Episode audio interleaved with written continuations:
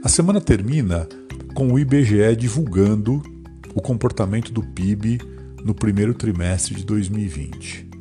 Conforme já projetado por boa parte dos analistas, a queda ainda não reflete o atual estágio da economia.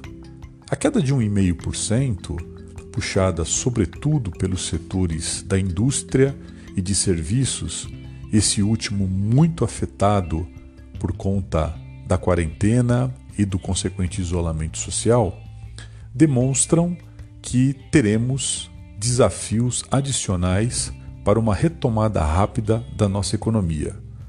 A exceção do setor agrícola, que apresentou algum crescimento econômico, os demais setores apresentaram uma forte trajetória de baixa, que de resto deve se acentuar muito no segundo trimestre. Há uma expectativa de que os meses de abril e maio, sobretudo, puxem o PIB do segundo trimestre para algo próximo a 7% negativo, um número jamais visto na nossa história. No que tange ao emprego, os dados tanto da PNAD quanto do CAGED mostram uma trajetória bastante preocupante. Quando se analisa apenas a PNAD, os meses de janeiro e de fevereiro apresentaram o melhor bimestre dos últimos sete anos. Somente no ano de 2013 tivemos dois meses com geração de emprego tão intensa. O ano de 2013 não foi propriamente um ano muito alvissareiro, ainda assim, era o melhor dado de geração de emprego dos últimos sete anos. Os meses de março e abril, por sua vez, se tornaram os dois meses com o pior desempenho do emprego da história da estatística de geração de empregos no nosso país.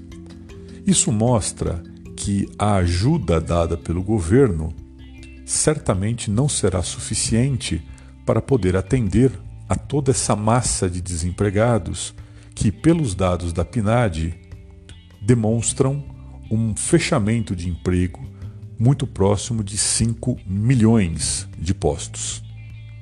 Ao mesmo tempo, do lado externo, tivemos a divulgação do PIB norte-americano, uma queda muito forte de aproximadamente 5% no primeiro trimestre.